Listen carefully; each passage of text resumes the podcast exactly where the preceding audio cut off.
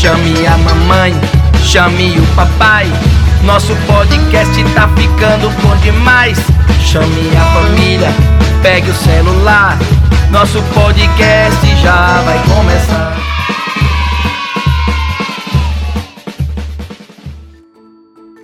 pessoal! Oi, galerinha! Eu sou a Kai. E eu sou o Marcos. E estamos de volta com mais um episódio do seu podcast preferido. Bom é ser criança. Sabe que dia é hoje? Hoje é dia de recontar a história. Crianças, vocês se lembram da história da Branca de Neve? Aquela princesa com cabelos pretos como a noite e branca como a neve. Que tem os anões, A bruxa má, o caçador. muita aventura e uma lição moral bem interessante. Nós já contamos essa história aqui no Bom é Ser Criança, lá na terceira temporada, no episódio 23. Mas hoje trouxemos uma convidada super especial que vai recontá-la. E seu nome é Maria Eduarda, da Escola Santa Luzia. Seja bem-vinda, Maria Eduarda. Sim, Salabim, pirlim, pim, pim. A história começa assim.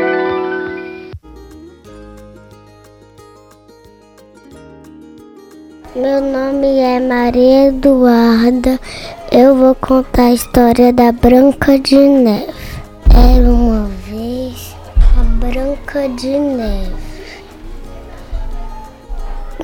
Ela era um bebê. Aí a sua mãe virou uma estrela cadente. Seu pai casou com uma madrasta. E es- essa madrasta era muito má. Que ela todo dia olhava no espelho. Falava, espelho, espelho meu. Quem era mais linda do que eu?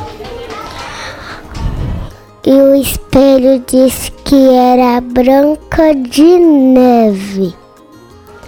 E depois e a, a, a madrasta pediu pro caçador matar a Branca de Neve e trazer seu coração.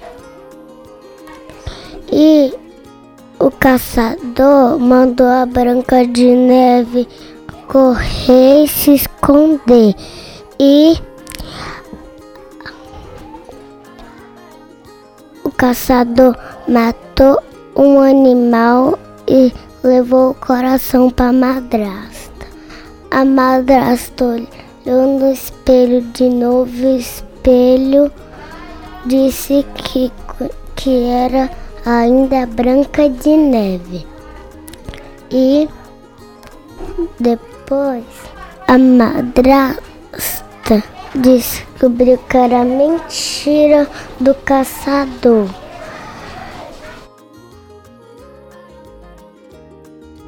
E a Branca de Neve achou uma casinha bem pequena. Que essa casinha estava vazia. Ela bateu na porta e a porta abriu.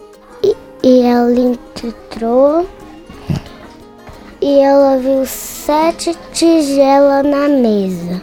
Que a Branca de Neve comeu e deitou e foi pro quarto e viu sete camas que eram sete anões que a Branca de Neve deitou e os sete anões chegaram. E os sete anões falaram tem uma menina dormindo na minha cama. E os sete anões deixaram a Branca de Neve do- ficar na casa dele. Aí um dia a bruxa foi na casa dos sete anões, entregou uma maçã para Branca de Neve e a Branca de Neve ela, ela desmaiou. Os sete anões fizeram um caixão e colocaram a Branca de Neve. E depois o caixão caiu e quebrou. E a Branca de Neve e o príncipe foi e fez a Branca de Neve. E viveram felizes para sempre. Sim, salabim, pirlim, pim, pim. A história termina assim. Obrigada, Maria Eduarda. Você recontou muito bem. E agora chegou a hora da nossa indicação. A indicação literária de hoje é o livro A Cesta de Dona Maricota, de Tatiana Belink. Esse livro conta sobre Dona Maricota e sua cesta que era cheia de comidas. Afinal, quem não gosta de comer, né? Mas eram todas comidas bem saudáveis. E essa história ajuda a incentivar os bons hábitos alimentares. De uma forma bem lúdica e mostrando como é importante ter uma alimentação balanceada e bem colorida. Cada verdura, legume, fruta tem seus benefícios e podem virar comidas deliciosas. E a cesta da Dona Maricota fala sobre isso. E é toda em forma de poesia e cheio de ilustrações divertidas. E o melhor é que você pode encontrar esse livro na sua escola ou na biblioteca do seu município. E essa é a indicação de hoje, pessoal. Espero que tenham se alimentado direitinho, crianças. Até a próxima! Tchau, tchau, galerinha!